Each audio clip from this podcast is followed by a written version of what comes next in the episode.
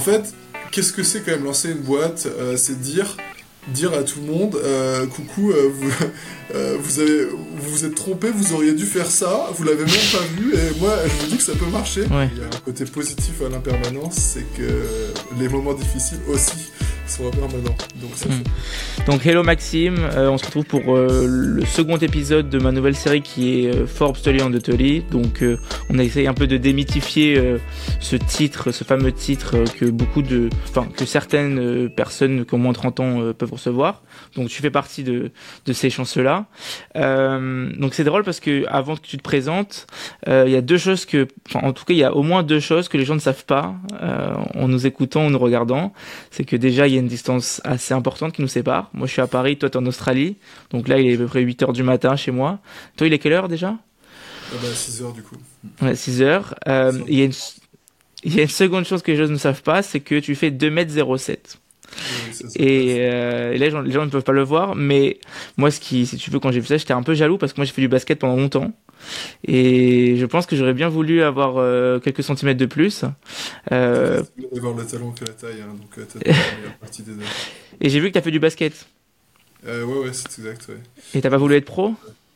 Euh, Il y a eu un moment où j'ai un peu hésité, et puis j'ai finalement décidé d'aller sur des activités j'utilisais euh, un peu plus le cerveau que, que les autres euh, organes.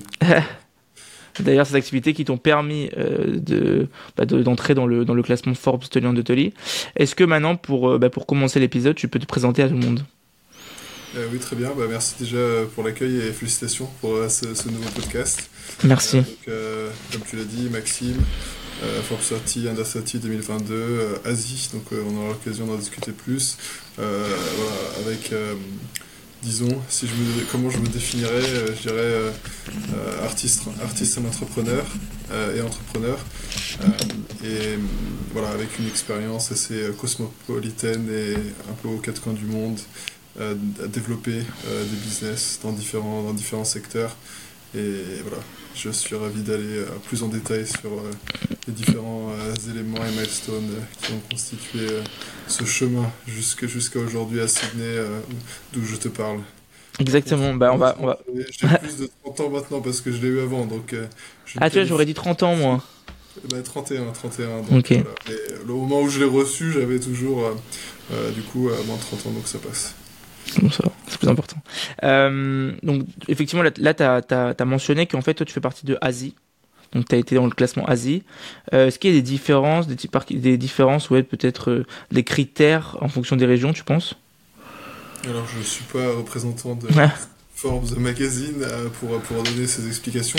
En fait, je sais que j'avais rencontré d'ailleurs la, une des, des, créatrices du prix Forbes qui bossait pour Forbes à New York. Elle était passée à Sydney, j'ai rencontré quelques mois. Euh, en fait, ils ont commencé aux États-Unis, euh, comme un magazine américain. Euh, donc, je crois que c'était 2015 ou 2016, ils ont commencé ça aux États-Unis.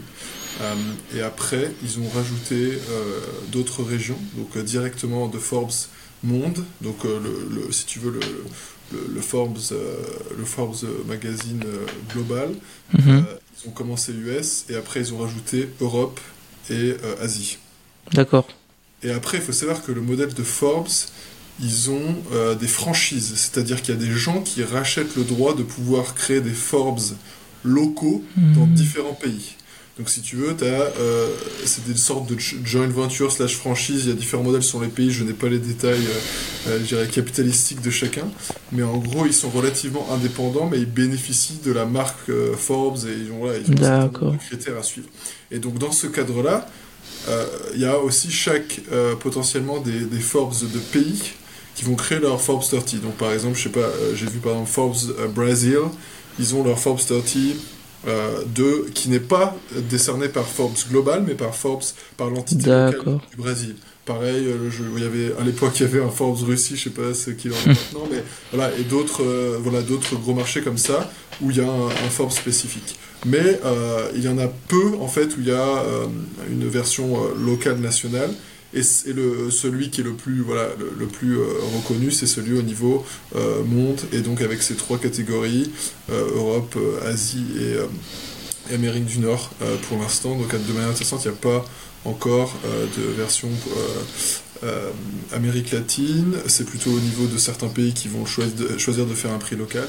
Au niveau Afrique, je crois qu'il y en a, qu'ils en ont lancé un très récemment, mais avec donc que une ou deux, deux années de, de batch, et c'est au niveau, je crois, de, de, de Forbes Afrique, mais à vérifier.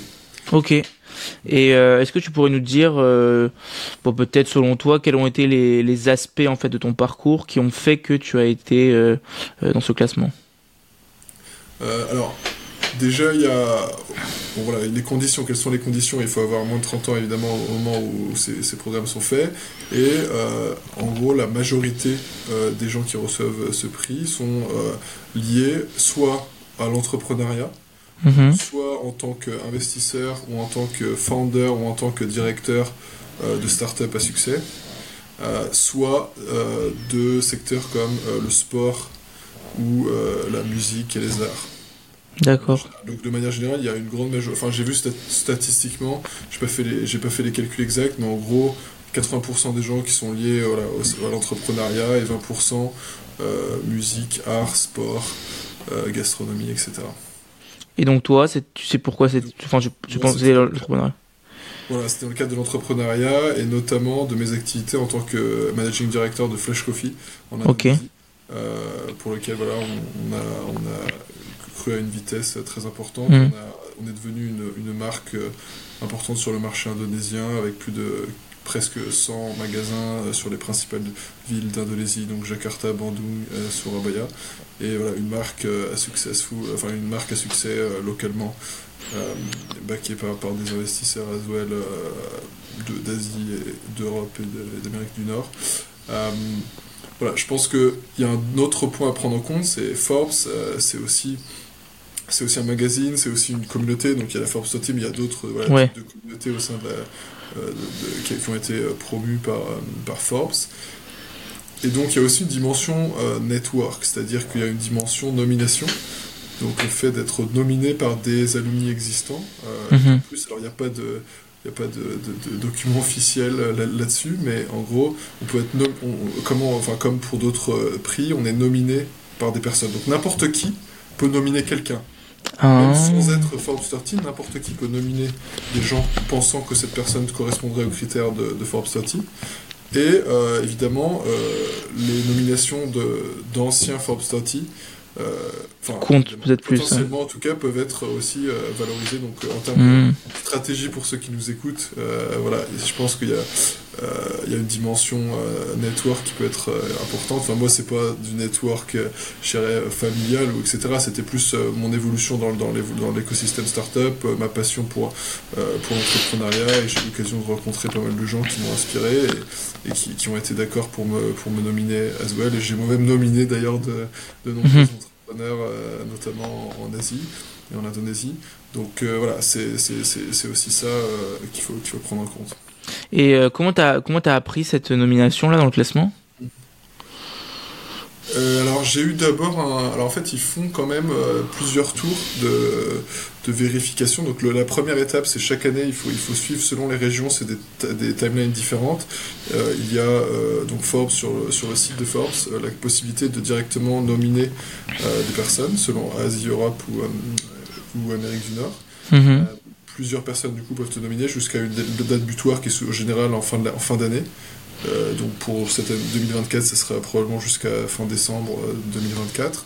Et les nominations, euh, les résultats sont, sous, sont en général vers le milieu d'année, donc euh, mai de l'année suivante.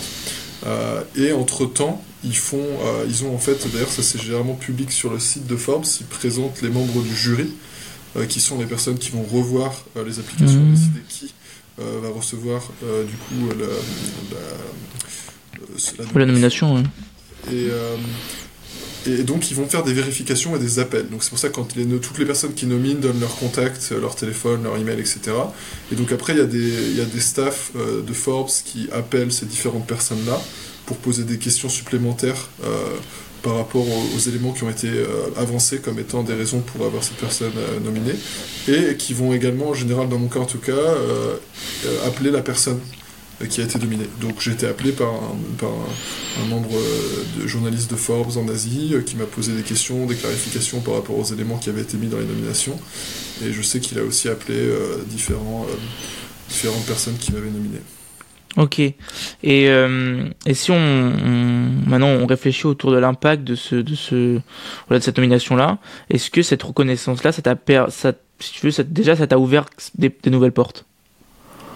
Je pense que en fait qu'est-ce qui qu'est-ce qui finalement regroupe les, les, nominés Forbes 30 c'est vraiment euh, cette cette passion pour l'entrepreneuriat, cette cette motivation et cette ambition de construire des, des, business euh, voilà, viables et qui apportent de la valeur dans l'écosystème. Et donc, euh, je pense que la, valeur première, euh, elle est en termes de, de rejoindre une communauté, tout simplement. D'accord. Si on y réfléchit, il y a toujours les communautés auxquelles on fait partie,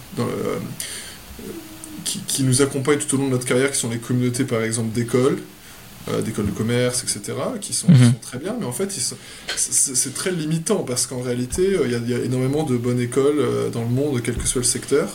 Et donc, si on, fait que on a, on a accès que au réseau de sa propre école, c'est vraiment limité en termes de networking. Mhm. Donc, la beauté de, Forbes Sortie, je trouve, que ça permet de rejoindre des gens, de, ça crée une communauté qui est globale.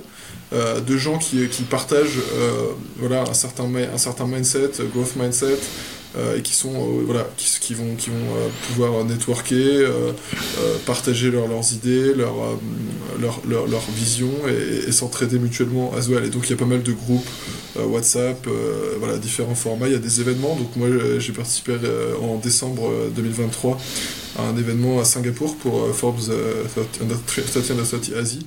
Okay. c'était deux jours à Singapour, c'était très sympa, ça a permis de rencontrer pas mal de gens de, de, bah, de toute la région. Et euh, il y avait des événements, il y avait des conférences, euh, des événements de networking.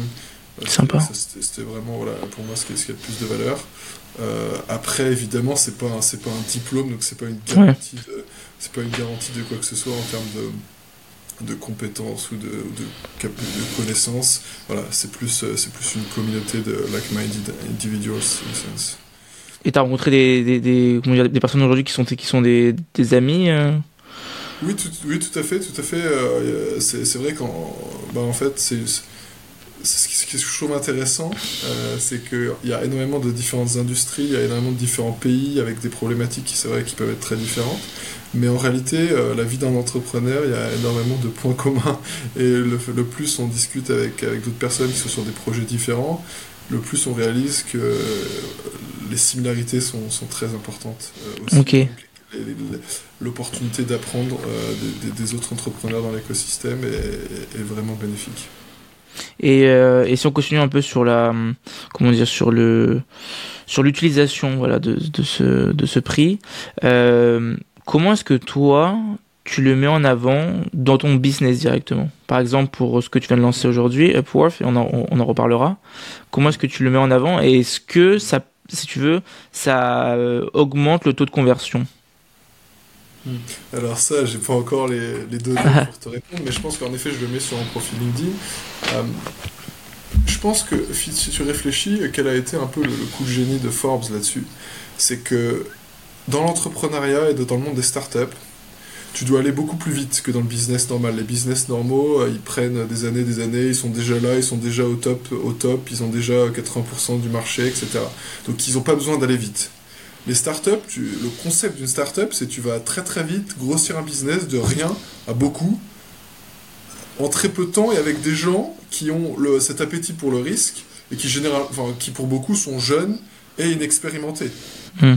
Et donc en fait, c'est vraiment ça, ça, s'intègre, je pense, dans cette logique de dire ok, des gens qui n'ont pas encore euh, voilà, qui sont, on voit qu'il y a du potentiel, on voit qu'il y a de l'ambition, on voit qu'ils ont commencé à construire des choses intéressantes on va essayer de leur donner un boost et de les aider justement dans l'écosystème euh, business de manière générale pour dire, voilà, euh, pour dire aux, personnes qui sont en dehors finalement de cet écosystème startup, euh, bah, voilà, regardez ce que ces gens font, essayez de voir si vous pouvez pas travailler avec eux parce que voilà, il y, a du potentiel aussi pour vous, business plus, plus stable et peut-être plus, plus développé, plus mature.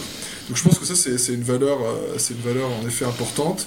Euh, c'est comme, c'est comme un diplôme, c'est ce qu'on appelle du signaling. Quoi. C'est, au final, en soi, il y a une information seule va pas tout faire, mais c'est plus une accumulation de, signaux qui vont permettre euh, d'aller de l'avant. Donc le fait que tu aies tel et tel diplôme, que tu aies fait telle expérience, que tu es Forbes sorti, je pense que pris individuellement, chacun de ces signaux ne sont pas forcément euh, exceptionnels, mais c'est une question aussi de, de, les mettre, de les mettre ensemble. Et comme tu le sais, et donc je pense que c'est important, et c'est peut-être de la valeur pour, pour les auditeurs, il y a eu pas mal de backlash, notamment aux États-Unis, mm. sur les Forbes Under 30, parce qu'il y avait des, évidemment des, bah, quelques fraudeurs notoires qui, qui, avaient eu ce prix aux États-Unis, comme la fondatrice de Terranos, comme mm. le fondateur de, de euh, de la boîte de crypto. Euh, ah oui. Euh, oui, exactement. Voilà. Donc, et donc, moi, quelle, quelle est un peu ma, ma vision là-dessus? Parce que je, je, je, ne dis pas qu'il que, que, y a eu ça. En fait, ce qu'il faut savoir, ma vision, c'est que en fait, il y a un taux faible, certes, mais il y a un taux faible de fraudeurs dans tous les, dans tous les domaines, dans toutes les industries, mhm. à tous les niveaux. Depuis le mec, depuis, voilà, à tous les niveaux d'hierarchie, en fait. et évidemment, quand tu considères des gens qui ont particulièrement, euh, qui ont été particulièrement à succès, donc particulièrement médiatiques, et eh bien évidemment, euh, ils ont toute l'attention et sur ces personnes-là, et ils l'ont mérité, et ils doivent, ils doivent être emprisonnés et, jugés par, par, la justice. Mais en fait, statistiquement, euh, j'attends qu'on me dise qu'il y, en ait, plus de, ce, de, que de, de, cette certification-là que d'autres. Et j'ai trouvé aussi que les Forbes 30 étaient attaqués un peu injustement, puisqu'en fait, bizarrement, euh, euh, Sam Bankman-Fried, donc le fondateur de FTX, il a fait Stanford aussi. Bizarrement, tout le monde s'est pas, pas, mis à protester à Stanford. Hmm. C'est une, une, école de merde, c'est tous des corrompus. Euh, des enfin, voilà. donc j'ai trouvé qu'il y avait aussi un peu une dimension un peu hypocrite de peut-être certaines personnes qui avaient aussi ressenti une frustration parce qu'ils n'avaient pas peut-être... Pas eu, euh, ce, prix-là, et donc euh, un peu une réaction euh, un, peu, un, peu à la va-vite qui, pour moi, ne reposait pas sur des, sur, sur des arguments solides. Mm.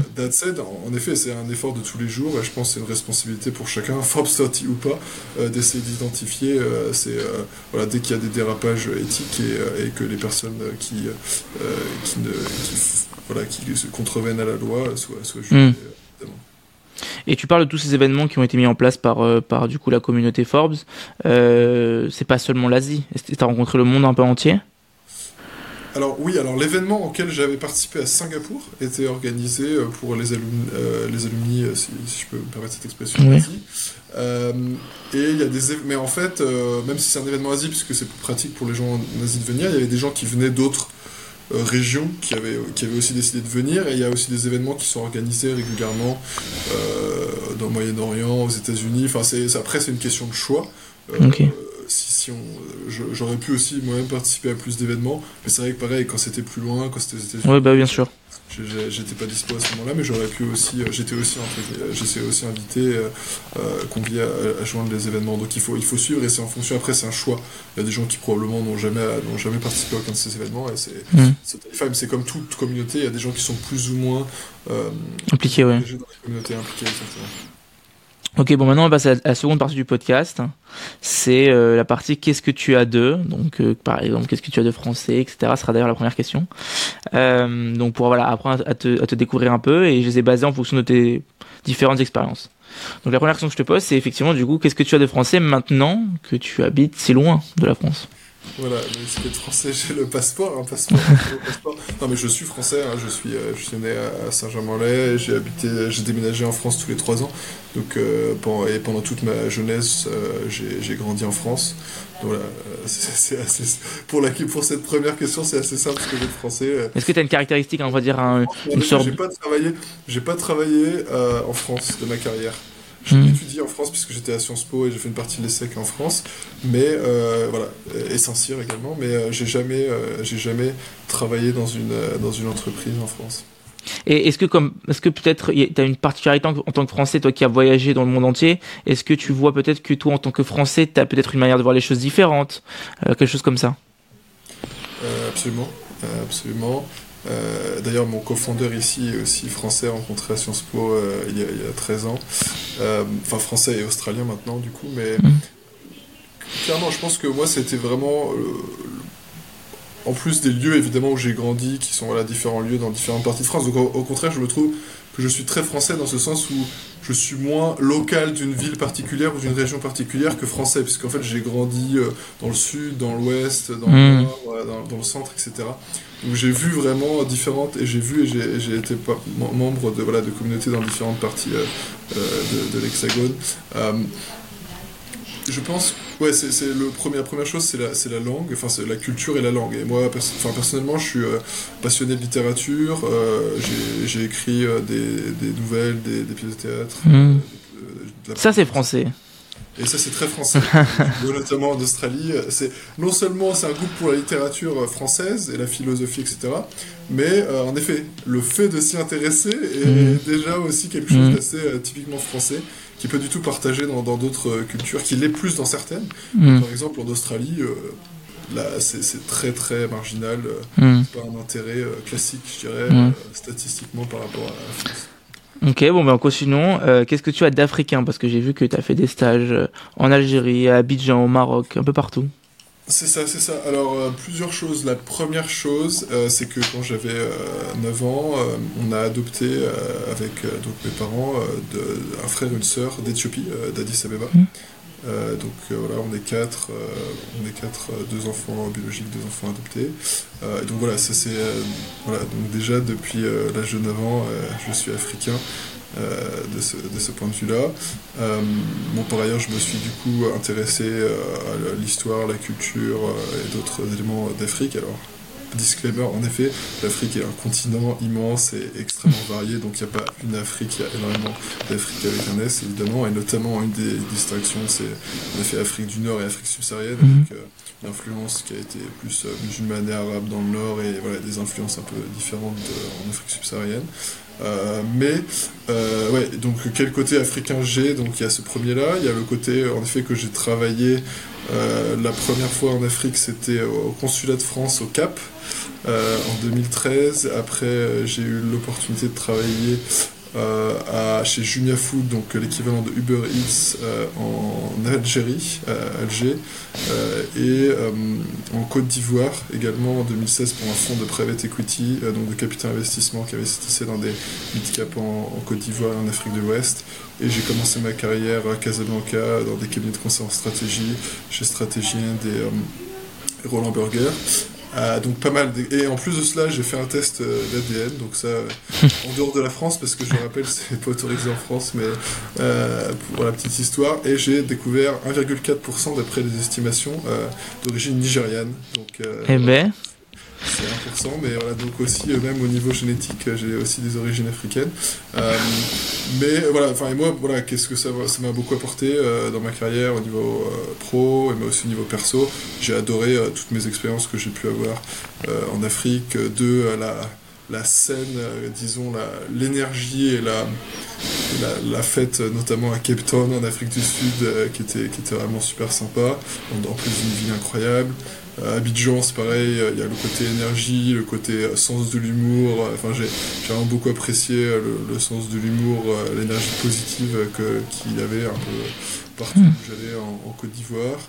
Et, euh, et bon, après j'ai aussi appris un peu le, du coup l'arabe euh, d'Arija marocain quand j'étais à Casa et aussi un peu la- l'arabe algérien qui est dans les deux cas ils sont assez proches comme langage. Mhm. Enfin c'est des des vers on peut dire Des dialectes différents, hein. influencés de l'arabe, différents mais euh, mais assez proches euh, finalement Euh, et avec notamment le, le point commun entre les deux avec plus de dans le cas de l'Algérie mais beaucoup de, de mots français transformés ou non qui rentrent dans le langage courant. Euh, D'accord. euh, c'était voilà, c'était c'était très intéressant euh, de ce point de vue-là. well. Et là, il y a une question qui me, qui me vient à l'esprit, c'est toi, sinon tu veux que tu es entrepreneur aujourd'hui, euh, comment ils sont les entrepreneurs euh, en Afrique subsaharienne et en Afrique du Nord Par rapport peut-être... euh, Ouais, alors ça c'est une bonne question, euh, mais honnêtement, je trouve qu'il y a vraiment un continuum de- du profil entrepreneur à travers le monde, que ce soit en Afrique, en Asie, euh, en Europe. Enfin, euh, voilà, les, les caractéristiques peuvent être communes, mais en même temps, un entrepreneur, euh, il n'y a, pas un archétype en fait. Il y a vraiment il y a mm. différentes manières d'être un entrepreneur et, qui, peuvent très bien fonctionner euh, toutes à leur, à leur manière. Donc euh, il y a des entrepreneurs qui sont extravertis, d'autres qui sont introvertis, d'autres qui sont. etc. Quoi. Donc euh, il y a beaucoup de, caractéristiques différentes. Je pense que le point commun, c'est l'ambition, la passion, la détermination, la résilience et la curiosité. Ok. Bon, on va cocher ce petit euh, tour du monde. Maintenant, qu'est-ce que tu as d'asiatique? Parce que, euh, effectivement, les gens maintenant comprennent, tu as vraiment fait le tour du monde. Exact. Alors, en fait, j'ai, en termes de temps passé, je suis plus asiatique qu'africain, parce mhm. que j'ai quand même passé pas mal d'années euh, en Asie. j'avais fait un an de césure de master en Vietnam, six mois au Chi Minh, six mois à Hanoï, pour l'ambassade de France à Hanoï, euh, Business France, donc la partie euh, aide à l'export et aux investissements au Vietnam. Euh, puis j'avais été business developer pour Geodis, donc une filiale de SNCF qui fait de l'import-export et de la logistique en, au Chi Minh, au sud du Vietnam. J'ai étudié donc l'ESSEC, j'avais fait un double diplôme avec Séoul en Corée du Sud et j'avais fait principalement le campus de Singapour. Mm-hmm. Singapour et Séoul. Et euh, finalement, j'ai fait 4 ans de ma carrière aussi euh, en Asie du Sud-Est, 2 ans en Malaisie en tant que directeur d'une start-up dans l'hospitalité et 2 ans en Indonésie pour, pour Flash Coffee que j'ai mentionné euh, auparavant. Et donc j'ai aussi en plus beaucoup voyagé en Asie. Donc, et je parle, je parle indonésien voilà, de manière, je dirais, un peu, un peu broken, mais de manière fluente quand même. Et qu'est-ce que tu gardes de cette euh, peut-être culture enfin, C'est être au contraire se réduire la, culture de chaque pays, mais on va dire de manière générale, qu'est-ce que tu gardes de cette culture asiatique? Peut-être une valeur, un comportement, une manière, un art de vivre qu'aujourd'hui tu utilises. Ouais, c'est une bonne question et en fait, il y a c'est parfois dur de, de, savoir exactement ouais, bah oui. tracer les origines en fait de chacune des euh, chacun des comportements des mais clairement être dans un environnement ça va changer tes, euh, ta manière d'opérer de penser etc je pense que honnêtement de la même manière je pense que Asie c'est extrêmement divers quoi et pas du tout il n'y a pas du tout la même ambiance euh, à mm. Séoul qu'à Jakarta quoi. En termes de tout enfin en termes de développement économique d'infrastructure en termes de, de, langue en termes de, de mentalité enfin c'est très varié. Euh, c'est vrai que moi j'ai plus aimé enfin chaque, chaque pays m'a beaucoup apporté des gens incroyables dans chacun des pays. J'ai plus aimé l'Asie du Sud-Est que j'ai trouvé extrêmement ouvert sur le monde extrêmement euh, les gens très, enfin, très ouverts dans le sens où ils acceptent et ils, sont très étrangers des étrangers, mais aussi qui sont ouverts de mentalité en fait. Euh, L'Indonésie par exemple, il y a tellement de langues, il y a six religions officielles, euh, il y a des centaines de langues et d'îles, etc. Donc là, il n'y a jamais une manière de faire les choses, c'est toujours, hmm. euh, toujours euh, dix manières de faire les choses et, tout le monde considère ça normal. Tu vois, dans des pays comme la Corée du Sud, c'est un peu plus monolithique où il y a one way et est-ce que either tu, tu, you fit in, tu es dans ton, tu fais de la manière coréenne ou euh, c'est pas bien quoi. Ouais. C'est vrai que c'est un peu, un, peu, un peu moins pour moi, mais il y avait plein de points positifs à ce mais voilà, donc ça c'est un, un, point par exemple.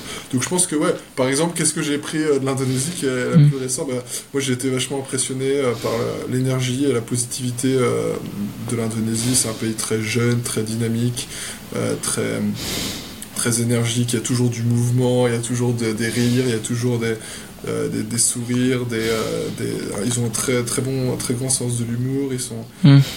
Enfin, j'ai beaucoup apprécié l'Indonésie. Et notamment, point de détail anecdotique, mais les Indonésiens m'ont donné le goût des, stickers WhatsApp. Je suis un, énorme fan des stickers WhatsApp rigolo. J'aime bien envoyer un message pro hyper sérieux et après envoyer un énorme euh, sticker de chat en train de danser avec une robe. Euh, c'est vrai que c'est c'est vrai que de, de, jouer à l'indonésienne. Mmh, ça, je les vois euh, certains asiatiques de, dans, dans, dans, ma classe à l'ESSEC à Paris. Quand je les vois chatter avec les, amis, il y a énormément de gifs, de petites photos amusantes qui passent. C'est vrai que, ok, effectivement, je comprends maintenant. C'est vrai que pas trop la culture française encore. Ouais que j'aime bien, en fait, je trouve en Asie et dans pas mal de pays, il y a.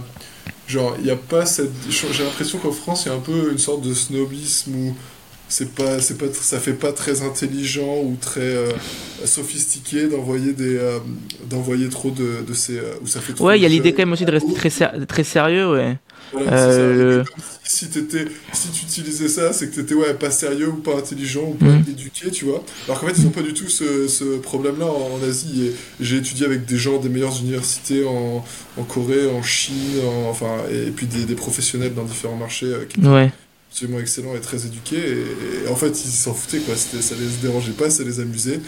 Et du coup, il n'y avait pas ce, comment dire, ce côté un peu. Euh, euh, ouais, ce, non, mais sérieux à l'écrit. Euh... rigorisme, en fait, par rapport à ça. Je l'ai remarqué. Ouais. On l'envoyait tu vois, au président, mais ouais. c'est dans, dans, les échanges, dans les échanges quotidiens ouais, c'est utilisé plus. Non, mais je l'ai remarqué même dans, je pense que dans la langue française en général. Euh, j'ai préparé une interview en anglais et tu sais le, la manière dont tu en France, il y a le vouvoiement justement.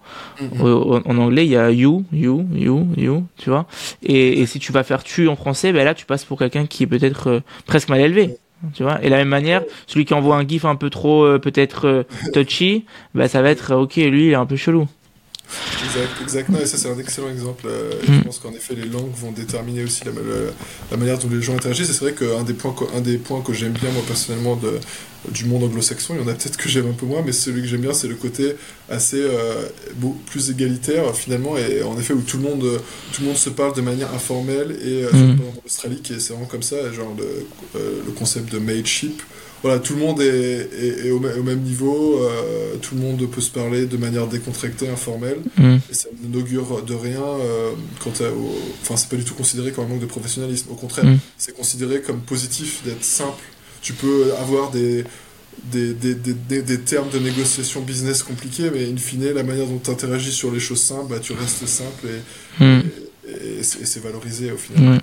C'est vrai qu'en France, on a un peu un côté qui est bien, par exemple, pour la littérature, mais un peu un côté, on aime bien être euh, sur-sophistiqué parfois. Mm. Euh, et ça, voilà, parfois ça peut tourner un peu ou être perçu par les étrangers comme étant pédant ou arrogant, ce qui n'est pas mm. forcément le cas en plus, mais ça c'est une question d'éducation des étrangers à la culture française. Non, c'est ça, mais d'où si tu veux la chance que toi tu as eu de voyager peu partout et de voir toutes ces différences-là pour euh, même t'adapter. Hein. Mm. bon, alors la prochaine question c'est qu'est-ce que tu as maintenant de l'enfant que tu étais?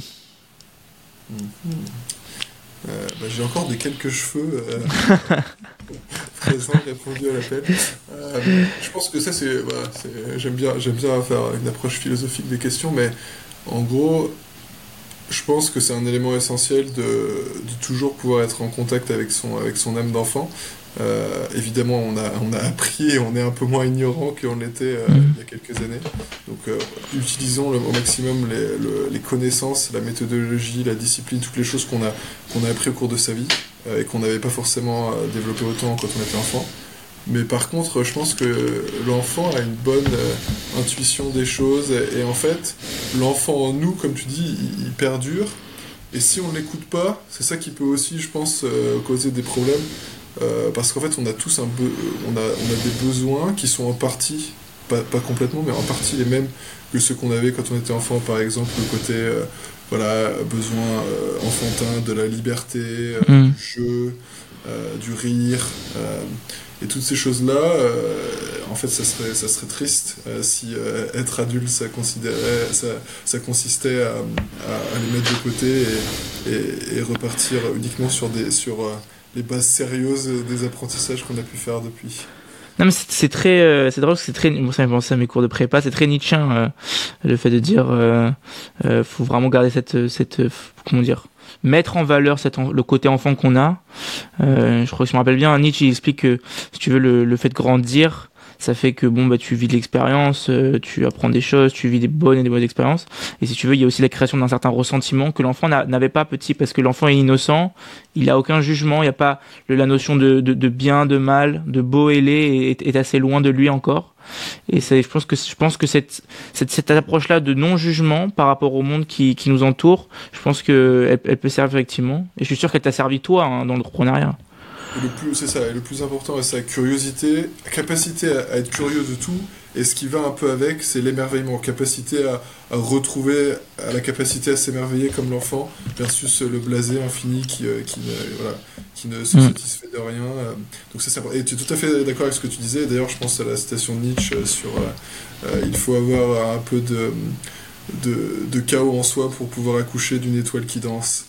Mmh, bien cette, euh, cette métaphore. Et, euh, et, en effet, dans l'entrepreneuriat, dans l'art et dans la vie en général, je pense que ceux qui, qui oublient totalement leur part d'enfant, euh, c'est ouais, triste pour eux. Mais je trouve que c'est beaucoup plus. Il n'est jamais trop tard. Je trouve que c'est beaucoup plus compliqué euh, aujourd'hui euh, de s'émerveiller un peu de tout et même de choses simples. Euh, et ça pour beaucoup de raisons, mais peut-être aussi avec les réseaux sociaux où, on le voit dans, même dans, le, dans, le, tous les algorithmes TikTok, tu restes 5 secondes, tu passes à autre chose. Cette idée de rester, on va dire, assez longtemps sur quelque chose et peut-être avoir ce moment de, de retour, de va-et-vient entre l'œuvre et, et, la personne, il est peut-être plus compliqué aujourd'hui. Non, voilà, moi j'ai cette pensée-là que je trouve que s'émerveiller aujourd'hui, c'est c'est plus, plus, compliqué parce qu'on est dans, un, dans une société, on va dire, où on nous pousse à la consommation, tout sera, toujours à passer autre chose. Et comment s'émerveiller si à chaque fois, tu sais, au bout de 2-3 secondes, on passe à autre chose? En effet, il y a quand même mm d'appréciation de se, de se mettre dans un état. Mais ce qui est intéressant, parce que on est dans une société où en même temps, comme tu dis, il y a une accélération et la, consommation du contenu à la microseconde, etc. Donc au passage, je félicite les formats plus longs qui vont un peu plus dans, dans la, en profondeur, comme, celui de ton podcast. Euh, mais en même temps, on a quand même en réaction, on a quand même pas mal de gens qui se qui se lèvent entre guillemets contre ça, euh, aussi au niveau individuel, avec on voit quand même le regain d'intérêt pour les choses comme la méditation, le mm. yoga, euh, toutes ces choses-là qui, qui, en fait, on s'aperçoit apportent euh, une grande valeur à, la santé euh, physique et mentale. Bon, continuons cette petite série de Qu'est-ce que tu as de. Maintenant, qu'est-ce que tu as de ton lieu préféré dans le monde? Donc je dois déjà répondre à cette question. Exactement. Il y a deux questions. c'est le lieu préféré, c'est c'est une question compliquée. En fait, pour moi, j'ai habité dans. En fait, j'ai jamais habité dans un endroit pendant plus que trois ans. Hmm. Et euh, j'ai habité dans, dans, des quasi. Euh, et, beaucoup, plusieurs fois, beaucoup moins que trois ans. Donc en fait, j'ai habité dans une vingtaine d'endroits et dans une douzaine de pays. J'ai visité environ 50 pays. Et en fait, je me, je me suis aperçu que. En fait, je me sentais vraiment chez moi quasiment partout. Et qu'en fait, se sentir chez soi, c'est pas forcément une reconnaissance du lieu, mais c'est plus une capacité à créer du lien avec ton environnement mm. rapidement. Et, à, et comme tu dis, à t'émerveiller à des petites choses, des choses simples de ton environnement, ce qui va te permettre de l'apprécier. En fait. Et euh, donc voilà, je pense que c'est finalement mon endroit préféré dans le monde, c'est pas un endroit, c'est un état d'esprit. Je suis d'accord avec toi. Ouais. Avec. Ouais, non, mais c'est fou, c'est très philosophique ce podcast parce que, encore une fois, euh, ça me rappelle mes cours de philo que voilà, j'ai adoré. Un petit coucou à mon prof de philo si jamais il passe par là. Euh, effectivement, le lieu, en fait, tu peux rester dans un endroit peut-être euh, 4 ans, 5 ans, mais il devient lieu que quand effectivement tu fais le, ce premier pas en fait de t'intégrer à l'environnement et de créer des souvenirs de de, de, de créer un, un comme tu dis un de, de s'ouvrir et d'avoir un état d'esprit où en fait tu es dans l'ouverture et dans la dans la euh, reconnaissance et dans la connaissance en fait de, de ce qui t'entoure. Euh, Est-ce que toi, si tu veux, tu as une manière, une approche euh, finalement qui te permet de bien, si tu veux, découvrir le monde qui t'entoure? Tu quoi Tu sors dans la rue, tu vas voir les petits commerçants, tu leur parles comme ça? Euh, oui, alors évidemment, il y a chaque euh, on dirait, voyage peut avoir aussi des, des, des modalités, euh, des contraintes différentes, par exemple si c'est un voyage business, etc. Ouais. Et, et, puis le temps qui est imparti également. Mais je trouve que oui, il faut en fait, enfin pour moi en tout cas, ce qui marche, c'est ouais, s'ouvrir, être à l'écoute, comme tu dis, aller au contact des gens. C'est pour ça que chaque fois que j'ai un endroit, j'aime bien connaître un peu des éléments de, de, culture et de langage local pour voilà, créer une, une, connexion un peu plus, un, un peu plus forte immédiatement. Mm. de toute façon, ce que j'ai remarqué, c'est que, en fait, l'essentiel, c'est la curiosité. Et une fois que tu as de la curiosité, le plus dur est fait. C'est pas une question de compétence. Parce que, mm. franchement, le nombre de moments et le nombre de pays où, je, ne parle absolument pas la langue, mais je. Mm.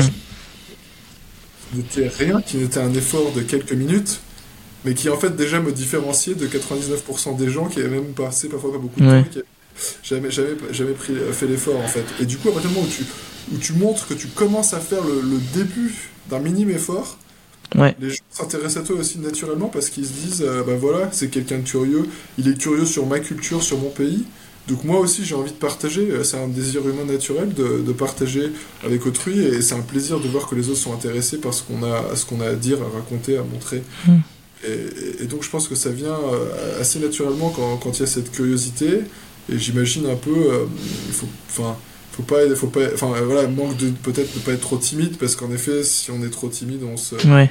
Limite, et c'est vrai que c'est dommage, parce que je vois, il y a beaucoup de gens que je connais ou que j'ai pu rencontrer, qui parlaient par exemple l'anglais ou d'autres langues extrêmement bien, mais qui pensaient qu'ils ne parlaient pas suffisamment bien pour le parler, et du coup ils se coupaient des opportunités de communication incroyables, Hmm. parce qu'ils avaient peur de faire une petite erreur de grammaire ici, mais il faut savoir, 99.999% des gens, euh, ils en ont rien à faire, c'est pas des, des, des, gramma- des nazis de la grammaire, quoi. Hmm.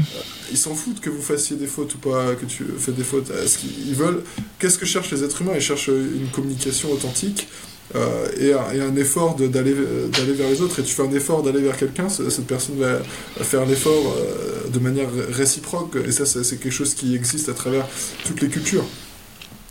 Ouais. Bon, pour continuer cette série, il y a quelque chose qui est très singulier à toi, c'est qu'est-ce que tu as de militaire? Parce que tu as fait euh, pendant six mois, je crois, Saint-Cyr, non? C'est ça, c'est ça. Donc c'était un programme avec Sciences Po, euh, si tu veux, un peu comme un échange, si tu veux. Mhm. Les étudiants de Saint-Cyr qui est à Sciences Po et nous euh, de Sciences Po à Saint-Cyr.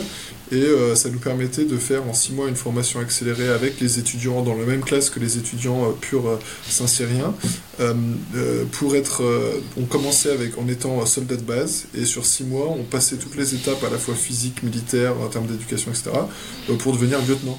Euh, D'accord. Donc à la fin du programme de six mois, on devient, euh, on a été déclaré euh, lieutenant de réserve du coup de l'armée de terre, puisqu'on n'est pas à temps plein en tant que, que soldat. Et c'était une super expérience extrêmement intéressante. Euh, J'avais eu beaucoup de gens qui m'avaient dit avant que j'y aille, pas- genre c'est pas ton profil, t'es beaucoup trop excentrique pour aller dans l'armée, tu vas pas tenir 5 jours, etc. Ce qui, je dois avouer, était aussi une des raisons euh, pour moi qui a renforcé de le faire. Euh, et c'est c'est parfois, faut, faut pas que ça aille trop loin, mais genre le plaisir de, le plaisir de, de montrer euh, aux gens qui n'ont pas cru, en, qui, qui n'ont pas cru en tes capacités qu'ils s'étaient trompés, c'est toujours, c'est toujours un peu plaisant. Mais au-delà de ça, évidemment, euh, voilà, c'était une expérience euh, psychologique, physique, anthropologique, je dirais, euh, intéressante, parce qu'en fait, on n'est jamais au contact. euh, Enfin, c'est une institution qui est, qui est très spécifique, euh, qui est vraiment différente du reste des, des institutions du monde. Du monde civil. Et il y a des choses qu'on peut plus ou moins aimer. Il y a des, des avantages et des inconvénients comme, comme dans toute euh, institution.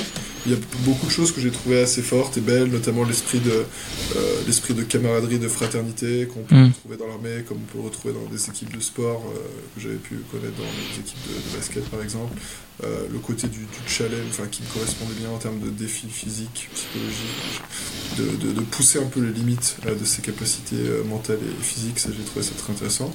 Et beaucoup d'apprentissage sur des sujets auxquels je, je ne connaissais rien. Donc Mm. euh, ma curiosité également a été assouvie. Après bien sûr j'aurais pas euh, je ne considérais pas et, je et ça n'a pas changé mon avis que je voulais pas voilà faire une carrière euh, militaire euh, ce qui aurait probablement été un peu frustrant euh, considérant ma relation à la- à la- à l'autorité, à, la hiérarchie et aux règles, ça aurait été peut-être euh, pas, un- pas une carrière très euh, qui m'aurait correspondu.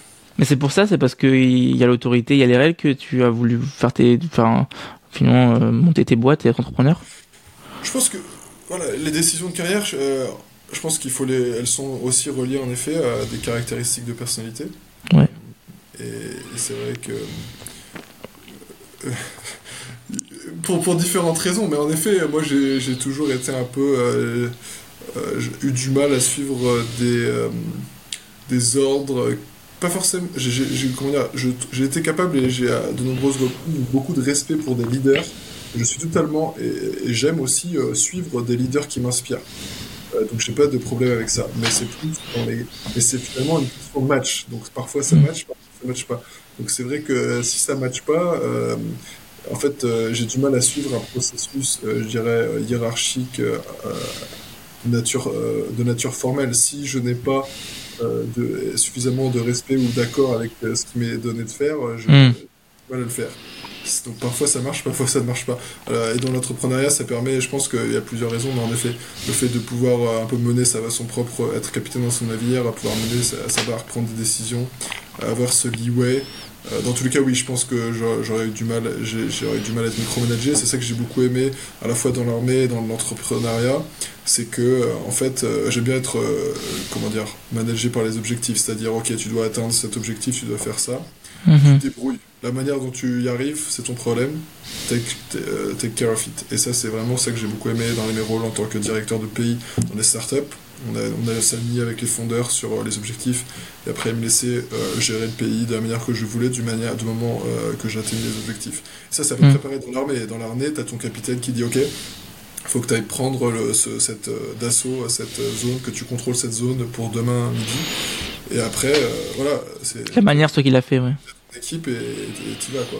Donc c'est mm. vrai que c'est très, euh, c'est très motivant euh, de pouvoir se dire ok on a un certain euh, niveau d'agency quoi, un, niveau de contrôle sur cette destinée et on peut prendre mm. des décisions avec un certain voilà un certain degré de, de liberté. Ça c'est c'est important psychologiquement en tout cas pour moi pour me sentir bien dans ce que je fais. Ouais, je pense que c'est important de comprendre aussi euh, quand je fais ce genre de podcast, de comprendre les motivations en fait qui, qui poussent ces entrepreneurs. Je vais revenir sur quelque chose que tu as dit, c'est euh, Saint-Cyr, tu l'as aussi fait parce que ça t'a, enfin, ça t'a renforcé dans le fait de le faire, parce que les gens t'ont dit, bah non, t'es pas capable de le faire, tu peux pas le faire, c'est pas toi. Mmh. Euh, et tu partages une similitude avec le premier interviewé que euh, de, la nouvelle série Force Anatoly and Tolly, euh, qui s'appelle John Banner. Euh, et pareil, il m'a sorti une phrase comme ça où il m'a dit que ça l'avait énervé quelqu'un lui dise qu'il pouvait pas faire ça et il l'a fait. Et deux trois fois il me l'a sorti. Peut-être que là pour l'instant c'est la similitude que j'ai que je trouve entre entre vous deux euh, enfin on va dire euh, apparente. Qu'est-ce que tu penses? Euh, je suis tout à fait d'accord et je pense que tu continues à la retrouver pas mal parce que en fait pour faire de l'entrepreneuriat tu dois être contrarian en, anglais contrarian mais un sens de la contradiction en fait. En fait qu'est-ce que c'est quand même lancer une boîte? C'est dire dire à tout le monde euh, coucou euh, vous, euh, vous vous êtes trompé vous auriez dû faire ça vous l'avez même pas vu et moi je vous dis que ça peut marcher mais le reste du monde est convaincu que ça ne marchera jamais. Parce que c'est ça in fine pourquoi quelque chose n'a pas été fait jusqu'à maintenant? C'est parce que le reste du monde n'avait rien à faire et pensait que ça ne valait pas le coup de faire l'effort donc en fait, il faut avoir un peu, euh, évidemment, je pense qu'il faut énormément d'humilité pour en, constamment apprendre de tout le monde. On est, en fait, quand tu es entrepreneur, faut savoir, tu es quand même, tu es, mauvais en tout. T'es pas très mauvais en tout, mais tu es mauvais en tout. Mais ça veut dire que quand même, tu es capable de faire de tout mal. tu comprends à peu près tout mal. Ce qui est mieux que d'être très mauvais en tout. Mais euh, c'est ça peut-être la différence entre un entrepreneur à succès et un peu moins à succès ou quelqu'un qui ne pense pas. Mais, mais voilà, t'es pas un expert et, tu, mais, mais, et donc tu, tu, tu, tu prends c'est ce, ce goût du... il faut avoir en effet un certain goût du risque, un certain, une certaine volonté un peu, ou un goût pour euh, le, sens de la contradiction. Hmm. Et, de, voir un peu, et aussi pour innover, de voir un peu euh, les choses, pas forcément du même angle que l'angle classique euh, mainstream entre guillemets. Euh, sinon, probablement, tu en fait, si tu n'as pas. Ce... D'ailleurs, ce, cette caractéristique peut être un défaut comme une qualité, et là, parfois, la, la, ligne. Enfin, c'est pas évident, et peut-être que souvent, ça vient après coup. En fait, mm. euh, de savoir, ah, bah finalement, il avait raison d'être contrariant là-dessus, il a, il a réussi, et puis s'il n'a pas réussi, bah en fait, il a totalement tort, mais peut-être qu'il aura raison la prochaine fois. Mais en tout cas, je pense qu'en effet, il y a un élément de personnalité important, et, c'est extrêmement dur d'entreprendre. Il y a une belle citation de Marc Andreessen, euh, qui est euh, le mythique fondateur euh, d'un des plus grands fonds de capital investissement de la Silicon Valley, A16Z, A16Z. et donc il disait en gros, enfin la citation à peu près, c'est être entrepreneur, il faut au bout d'un moment, il faut apprendre à aimer euh, le goût de son propre sang parce que tu te fais, tu te fais taper, tu te prends tellement de, de coups dans la figure mm. que voilà, euh, il faut apprendre à aimer ça quoi. Ou alors euh, tu as une caractéristique où tu, tu, tu, aimes ça d'une certaine manière. Donc tu vois, il y a cette mm. dimension un peu goût pour le challenge, pour, pour, la, pour la difficulté. Et, un peu le côté adrénaline et puis le côté aussi quand on arrive à transformer une difficulté en une réussite c'est vrai que c'est assez c'est assez excitant et fun pour finir cette, cette, partie, je vais te poser une dernière question. Qu'est-ce que tu as de ton meilleur souvenir? Encore une fois, je, ne suis pas très fort dans tout ce qui est meilleur euh, de quelque chose. Alors, qu'est-ce qu'il y a euh, d'un bon souvenir alors? C'est pas manière. Mais je pense, mm. En fait, je pense que de manière. Enfin, encore une fois, je vais peut-être faire une réponse un peu générale, parce qu'honnêtement, je. Non, mais c'est comme ça qu'après, on va réussir à. Mais en fait, en gros, quel est quelle est ma perception sur la meilleure manière personnelle de répondre à cette question euh, C'est de dire que les bons souvenirs sont, vraiment, sont vraiment importants. Et en fait, euh, c'est eux aussi qui t'aident dans les moments de, de, difficulté et auxquels tu t'accroches. Euh, quand tu as eu des moments de difficulté, en fait, tu te dis, voilà, il y a tous ces bons moments que, qui, qui, me sont arrivés dans le passé. Euh, mm. Et je sais que je peux y retourner. Dans, dans, Peut-être que certains, c'est des souvenirs en fait où il n'y a pas de retour possible, puisque voilà, les, les, choses ont évolué depuis et il n'y a pas de retour possible à ce bon souvenir, ou en tout cas pas d'une manière similaire ou avec la même personne, etc. Mais il y a quand même soit voilà, des chemins alternatifs qui peuvent un peu ressembler à ce, à ce souvenir, et surtout, parfois, il y a la possibilité de revenir à ce souvenir. Par exemple, voilà, les bons temps en famille ou avec des amis, des choses comme ça. Tu, tu sais que quand tu es, dans, quand es dans la merde, entre guillemets, tu, tu sais que voilà, il y, y, a des gens qui, sont, qui, qui, peuvent être là pour toi et tu sais que tu peux. Euh, que, que les, tout moment, euh, tu sais, c'est tout moment finalement difficile, euh, it will not last either. Tu mm. vois, donc, euh, l'impermanence et, et source, peut, être, peut être source d'anxiété parce que au bout d'un moment, bah, euh, chacun d'entre nous ne, sera plus. Il y a un côté positif à l'impermanence, c'est que les moments difficiles aussi sont impermanents. Donc ça, ça hmm. peut être une source de motivation à l'inverse, de relaxation. Maintenant, on va passer à, la dernière partie du podcast qui est suivant un, sorte de, de, retour assez rapide sur ton parcours. Euh, on a pas mal parlé de ton parcours universitaire, on a évoqué Sciences Po, Chicago, Saint-Cyr, avec les années de césure, Vietnam, etc. Euh, peut-être revenir rapidement sur voilà cette euh, ça vient d'où cette volonté là de, de, découvrir le monde, de pas être casanier?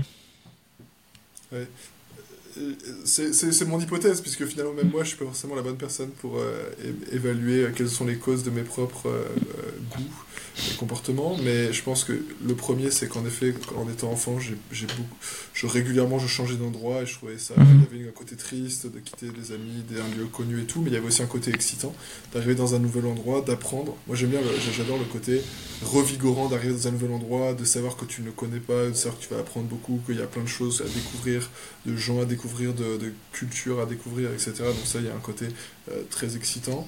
Euh, je pense que voilà, il y avait un côté euh, mouvement, il y avait un côté familial aussi très varié. Donc avec, j'ai aussi des origines assez variées de mmh. France, d'Europe de, l'Est, Attends, Nigérien 1,7% quand même. Tout, tout, donc il y a du scandinave, il y a du russe, il y a du polonais, il y a du français, et puis euh, du nigérien évidemment. Euh, nord-africain as well, aussi quelques pourcents. Et puis mon frère et ma soeur donc adoptés. Donc ça crée quand même, et puis culturellement, voilà, il y avait des gens dans ma famille qui parlaient différentes langues. Ma, grand-mère par exemple, elle parlait polonais, russe, italien, allemand, français, anglais. Ah, fois, par exemple, le fait d'être là et de voir à la voir répondre au téléphone et essayer de deviner euh, euh quelle langue elle, allait, elle, allait, parler, etc. Enfin, y a, voilà, il y, a ce côté familial aussi qui a, qui, a, qui a, été, qui a été important. Et après, je pense que c'est la lecture euh, qui a aussi euh, mobilisé ma curiosité, ma, ma, curiosité, mon goût de découverte. Mhm. Je, je, lisais beaucoup étant, étant petit, j'ai toujours lu beaucoup. C'est vrai que bah, dans les livres, il y a énormément d'histoires, d'aventures, etc. Et c'est une source de d'inspiration euh, aussi. Mhm. Et donc je pense que qui, qui joue un, un, rôle important. Et après, je pense que c'est aussi la personnalité.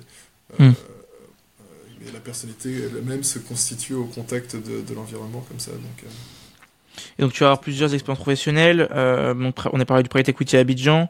Mais après, tu vas aussi rentrer chez Roland Berger euh, au Maroc. Euh, et puis, tu vas faire ce shift-là, en fait, entre grosse, on va dire, grosse compagnie, euh, type Roland Berger, à une petite, enfin une start-up en fait, direct, managing director d'une start-up euh, en Malaisie.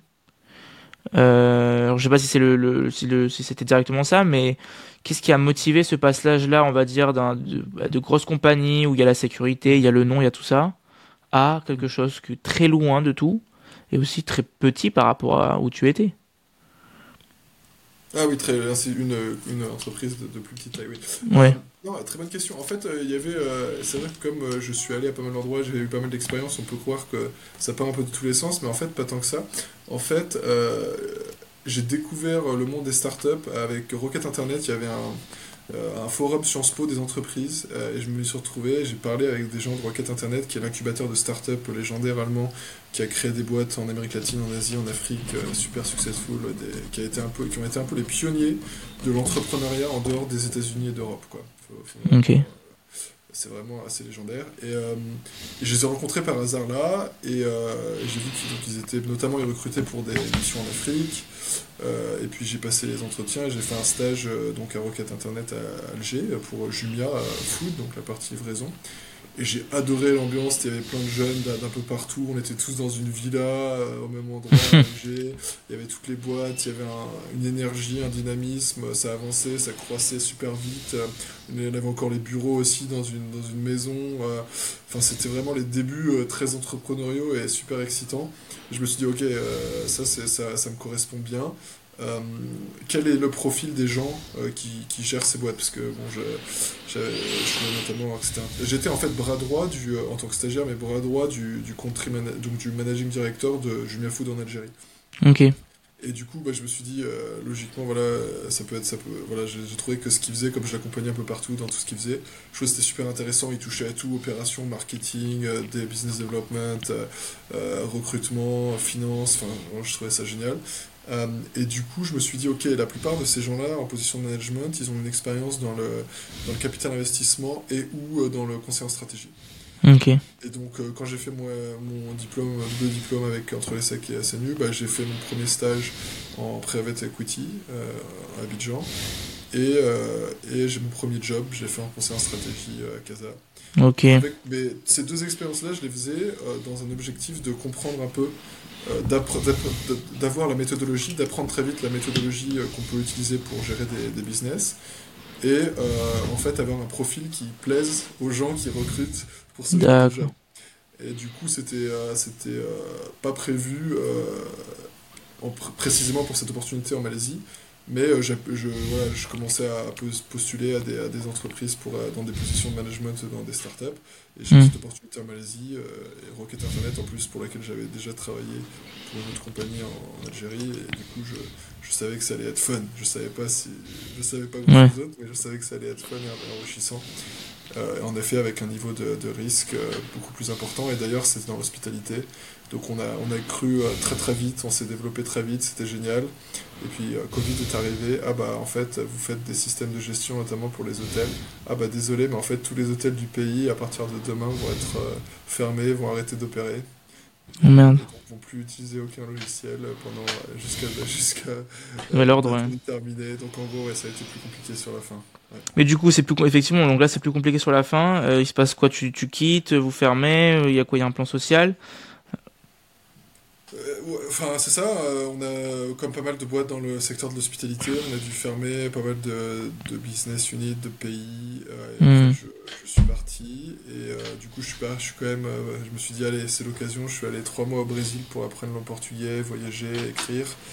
Et après, j'ai commencé à rechercher des jobs quand j'ai vu notamment qu'il y avait plein de startups qui levaient de l'argent, que ça se passe que c'était vraiment le vent en poupe en 2021. Enfin, c'est vrai, 2020, 2021, ouais. 2021, ouais. Et du coup, euh, j'ai fait les entretiens avec les fondeurs de, Flash Coffee depuis Brasilia. Et ils m'ont dit, bah viens en Indonésie. J'ai fait, yallah. Mais alors attends, voilà, maintenant j'ai envie que tu reviennes sur ça parce que c'est aussi pour ça que tu été euh, donc nommé euh, Forbes Italy. Pas que ça, mais c'est ce qui à ce moment-là, tu étais, là-bas. Euh, tu rejoins l'enseigne Flash Coffee. Alors déjà, comment est-ce que tu as eu cette intuition-là de te dire, cette startup-là, je, je flaire le, le, le, bon coup, enfin le, la bonne boîte En fait, euh, il y avait deux éléments. Il y avait je pense que bon, déjà c'était aussi une boîte de roquettes. Euh, les fondateurs étaient super solides, enfin sont super solides. Euh, et il y avait un très bon feeling avec, avec les deux. À la, enfin, feeling, quand je dis feeling, c'est au-delà de feeling, puisqu'en fait c'est certes un match en termes de, de personnalité, pardon, de, personnalité mmh. de travail ensemble, mais aussi que je l'ai jugé être très, très solide en termes de, de compétences et de, de connaissances as well. Quoi. Donc, mmh. il, y avait un, il y avait un bon match. Euh, moi, j'adorais en fait la, la, la, marque. En fait, euh, de, ah, tu la connaissais non, non, mais la marque en tant que la vision de la marque et la mmh. ce qu'elle représentait, tu vois. Flash Coffee, euh, les, les, les motos qu'on avait, enfin qu'on a, c'est Dare to be different, push your boundaries, tu vois, donc c'est de la rapidité, de l'énergie, du positif. Enfin, genre, c'est it's like, it's me basically, or what I try to be at least. donc en gros, il y avait un, super match en termes de ce que l'entreprise représentait et, et, un peu mes, mes, valeurs et ma personnalité. D'accord. Ça, c'est aussi éternellement important. Et voilà, ils avaient levé une, série A. C'est vrai qu'en Indonésie, c'était le marché qui fonctionnait le moins bien. et ils étaient, c'était chaud, quoi. Ils disaient justement, en gros, tu dois turn around, tu dois, on va, nous, on va, passer, on va partir à Singapour, parce que Singapour et la Thaïlande, ça marche super bien. L'Indonésie, c'est la merde. Est-ce que tu, tu dois t'en occuper Démerde-toi pour que, pour que ça marche? Et, alors, comment t'as fait? ça, c'était, euh, ça perdait énormément d'argent, il n'y avait pas de sales et tout. Et, euh, et, on a tourné ça euh, donc sur trois marchés. Après, on est allé jusqu'à six marchés. Mais l'Indonésie, bah là maintenant, enfin, en tout cas, au moment où je suis parti, l'Indonésie, c'était la moitié du business de Flash parmi tous les six marchés qui avaient été lancés. Et, le, le, plus profitable et ouais, le plus gros marché de loin, du coup. Euh, et donc, ouais, on l'a turn around et c'est pas genre, je, veux pas te dire, oh, il y a one thing qui a marché, je pense que c'est un mix. Euh, c'est un mix, mais on a, on a vraiment euh, tout. Enfin, on a tout repris département par département, marketing, stratégie de immobilier, stratégie marketing. Et après aussi la partie implémentation, j'ai pas mal recruté de gens vraiment, vraiment très stylés. Mm quoi, et on a réussi à, remettre la, marque sur ses pieds. Mais clairement, dans une boîte B2C euh, consommation, l'élément clé, c'est qu'on a réussi à rendre la marque cool et à mm. faire des produits que les gens aimaient. Euh, mm. C'est-à-dire euh, à la fois des cafés et une app que les gens aimaient et des. Et voilà, ça, ça, a créé une demande, la demande. À, oui, une communauté, ouais par 5 euh, par magasin. On a fait 35x de revenus en deux ans. Ah oui, d'accord. Donc vraiment, le, ok, une belle histoire. Euh, est-ce que, euh, donc après on va passer à ta dernière expérience, mais est-ce que tu aurais des conseils pour des jeunes qui aimeraient démarrer en Asie, même peut-être en Indonésie précisément, mais en Asie plus globalement Ou en fait pas du tout, c'est juste... j'ai un conseil, j'ai un conseil, c'est allez-y. Ouais, ok, ouais, ouais. Billet d'avion, allez-y, et, et, passez du temps là-bas, essayez de comprendre quels sont les pain points, quelles sont les difficultés, quelles sont les opportunités, business, rencontrer des gens, parler aux gens, euh, commencer à travailler, commencer à trouver un travail là-bas déjà pour commencer, comme ça vous aurez un revenu, vous pourrez regarder ce qui se fait, et, vous pourrez commencer à développer quelque chose on the side. Euh, genre si vous avez vraiment envie de quelque chose, c'est pas compliqué, il faut, il faut, y aller. Euh, il faut se lancer. Et chaque jour que tu passes à, à être sur place, à, réfléchir à la question, ah, bah, tu, vas, tu seras déjà plus avancé que le jour précédent. Mm. Euh, donc euh, ça, il n'y a pas photo. Il y a des gens qui disent ouais, je veux aller quelque part, faire, je, je, veux faire quelque chose quelque part, mais quand on leur demande bah, qu'est-ce que vous avez qu'est-ce que vous avez fait, quelles sont les étapes pour atteindre vos objectifs? Et en, quoi vous avez avancé, bah, parfois c'est un peu. Euh, ouais, c'est pas forcément très, très convaincant. Mm. ouais, je pense que le plus important, c'est d'y aller. Et ça montre aussi euh, si c'est la vraie motivation ou si c'est un peu un, un rêve. Bullshit, ouais. Euh, voilà, ouais. Et donc tu vas arrêter cette, expérience-là. déjà, pourquoi est-ce que tu arrêtes finalement cette, bah, cette belle histoire? Tu, tu J'ai l'impression que c'était intéressant. C'était super intéressant et j'adorais l'équipe. J'ai toujours des très bonnes euh, relations avec l'équipe. D'ailleurs, après ce podcast, euh, j'appelle euh, un, ex-collègue de Flash. en réalité, je pense qu'il faut resituer cette expérience dans un, temps, un horizon de temps plus long, qui est ma passion pour l'entrepreneuriat, qui m'a mené à, bosser à Rocket en Algérie, qui m'a mené à être directeur pendant deux fois deux ans de deux belles startups en Malaisie et en Indonésie. Et donc, quelle est la prochaine étape euh, dans ma carrière et mon développement, ma passion pour l'entrepreneuriat? C'est de lancer ma propre boîte en tant que mhm. founder. Et donc, en fait, c'était pas une raison de push. Genre, je, ne voulais pas sortir de Flash Coffee. C'était pas ma motivation. Ma motivation, c'était de créer quelque chose de nouveau. Et malheureusement, cela, cela, la conséquence de ça, c'est que je vais partir de Flash Coffee. D'accord. Euh, Upworth, euh, donc avec un ami euh, d'université de, Sciences Po qui est franco-australien. C'est pour ça que du coup, je suis venu le rejoindre à Sydney qu'on a lancé Upworth en Australie. Bah, avant de parler de Upworth, je voulais poser une, dernière question bah, pour rebondir à ce que tu viens de dire. Qu'est-ce que tu penses alors des, des, des, des, jeunes entrepreneurs qui se lancent, en fait, si tu veux, sans trop d'expérience dans le monde professionnel? C'est très bien, continuez. Euh, y a pas de, il faut pas attendre, ça sert à rien d'attendre. Euh, moi, chacun a son, a son propre chemin. Finalement, moi j'étais moins à risque. Euh, enfin, j'ai pris moins de risques que d'autres personnes en ayant différentes expériences de management. En fait, où j'étais déjà un entrepreneur, mais à l'intérieur mmh. d'une startup j'avais le même travail, la seule différence c'est que j'étais pas propriétaire de la startup et que, et que je, in fine, à un certain niveau de décision, bah, c'était les fondeurs qui, qui, donnaient la direction. Donc, euh, mais, mais honnêtement, je pense que c'est plus une question de passion. Si, si quelqu'un a quelqu'un qui est passionné par l'entrepreneuriat, qui veut vraiment se lancer, potentiellement tu, vas apprendre plus vite en te lançant directement. Mmh, euh, peut-être être plus dur, tu vas peut-être encore plus mal à la gueule. Oui, comme son sang. Le, fait qu'on ait eu de l'expérience en startup, à la fois moi et mon cofondateur, ça nous a permis de lever un million d'AUD, donc 650 euh, 000 euh, dollars, euh, pour notre précide avec un deck et, notre tête. ok. Parfois, pour certaines personnes, ça peut être un peu plus dur de lever de l'argent avec des investisseurs qui disent t'as aucune expérience, etc. Mais encore une fois, il y a plein de gens qui arrivent à le faire.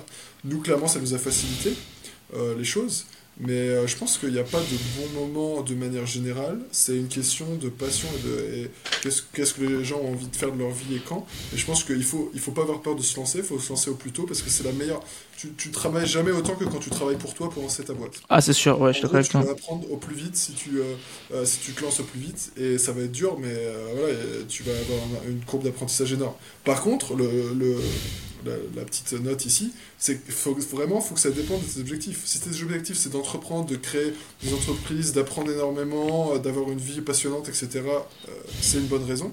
Par contre, si c'est pour l'argent, honnêtement, tu vas te faire plus d'argent. Va, euh, j'ai rien contre la finance ni contre les, hmm. participants au podcast euh, La Voix de la Finance. Euh, mais voilà, si, si le but c'est uniquement monétaire, je pense qu'il faut beaucoup mieux faire du trading à Londres ou, aller dans des banques d'investissement, bosser chez Goldman Sachs, voilà, à New York ou à Londres. ça va être plus le plus lucratif à court terme en tout cas. Adjusted reward va être va être ça va être plus lucratif. Donc euh, mm. je pense que s'il y a uniquement un facteur de, de voilà, de, gagner de l'argent, entre guillemets, c'est pas forcément c'est une mauvaise décision pour, pour, moi. Parce qu'en fait, euh, premièrement, même si tu vas gagner de l'argent à un moment donné, il y aura tellement de temps avant où tu vas en gagner finalement moins et où tu vas être en difficulté sans avoir la certitude même de gagner quoi que ce soit. Mm-hmm. En fait, si ta motivation c'est l'argent, tu vas, c'est, typiquement c'est les gens qui abandonnent super vite. D'accord. Parce qu'en fait, euh, ça prend du temps quoi, de lancer des business, de, de réussir à développer un business.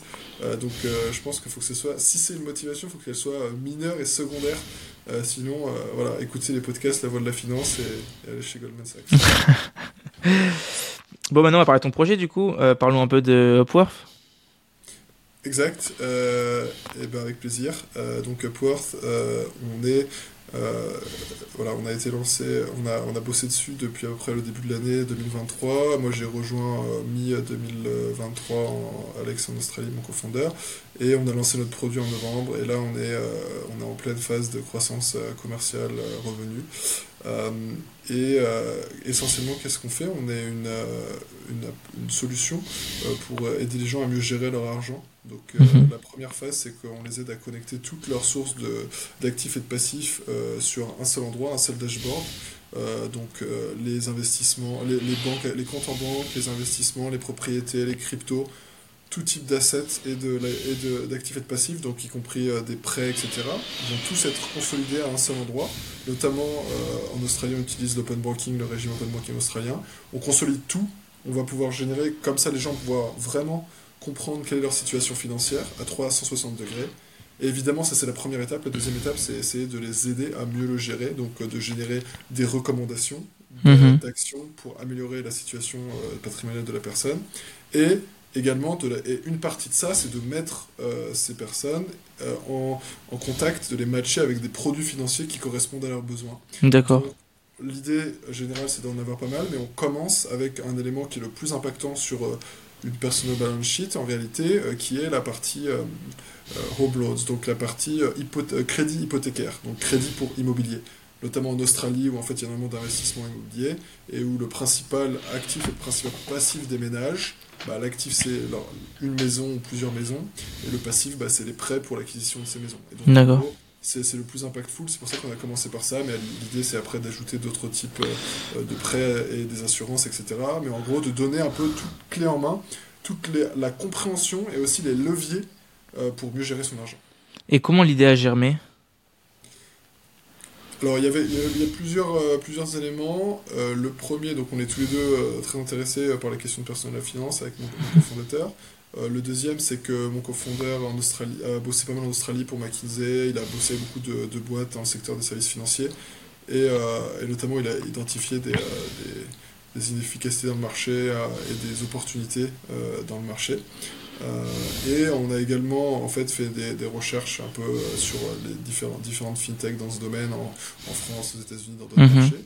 Donc, quelle a été notre conclusion? C'est qu'en fait, ça apporte énormément de valeur, ça en a été convaincu. On a vu aussi qu'il y a des boîtes qui apportaient cette valeur et qui avaient énormément de, de, de clients et d'usagers dans d'autres géographies.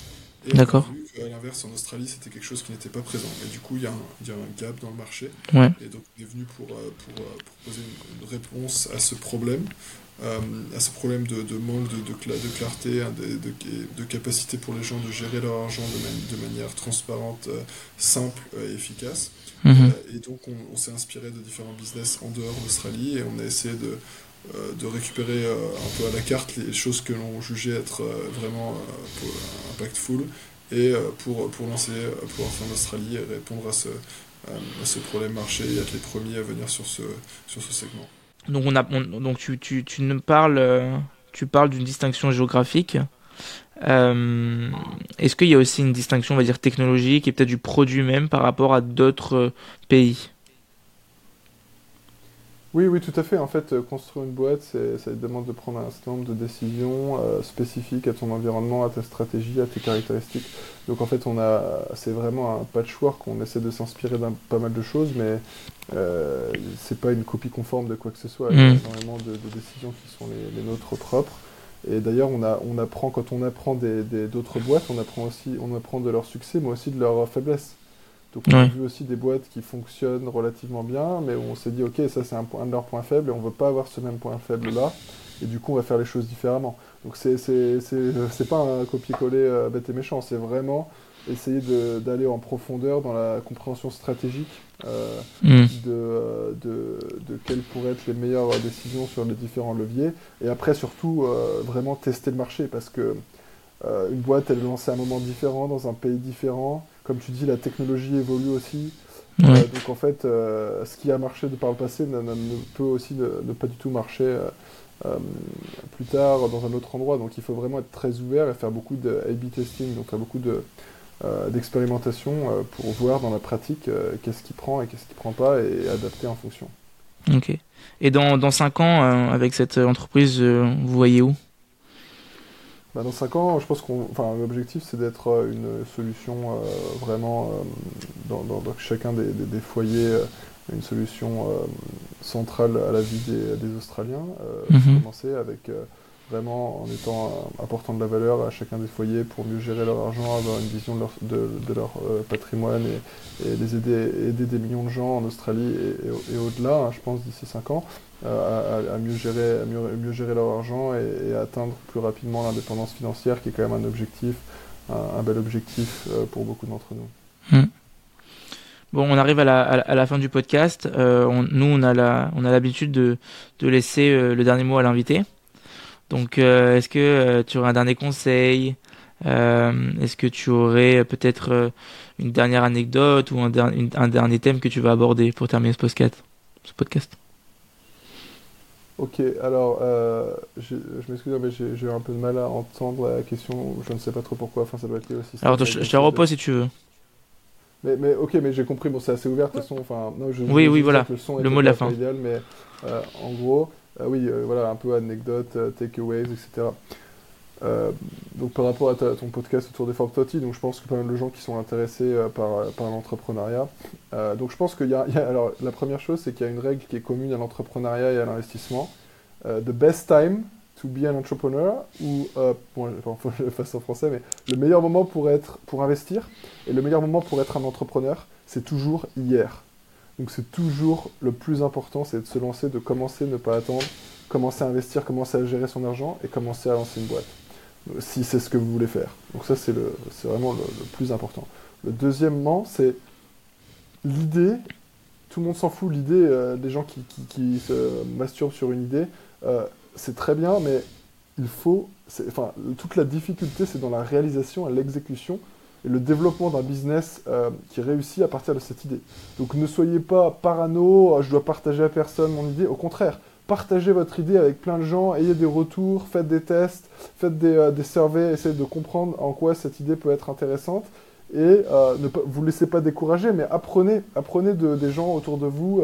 ils sont tous, ils vont tous vous aider gratuitement dans, dans, votre business. Donc n'hésitez pas. Et donc n'ayez pas peur de partager votre idée, soyez les ambassadeurs de votre idée et essayez de développer euh, cette idée en quelque chose qui est, qui est, plus qu'une idée. Et euh, l'idée, mauvaise nouvelle, mais c'est la partie la plus facile. Ok. bon, ben, merci beaucoup. commence euh, le jour suivant. Bon, ben, merci beaucoup, Maxime, de m'avoir offert ce temps. C'était super intéressant et super enrichissant. Bah, avec plaisir et c'était aussi, aussi intéressant de mon côté et j'ai trouvé que ouais, c'était d'en apprendre aussi euh, finalement à travers tes questions un peu sur toi, euh, sur, euh, sur ton podcast et je continuerai à, écouter avec attention tes prochains podcasts. Ok, merci beaucoup, ciao. Allez, à bientôt. Salut.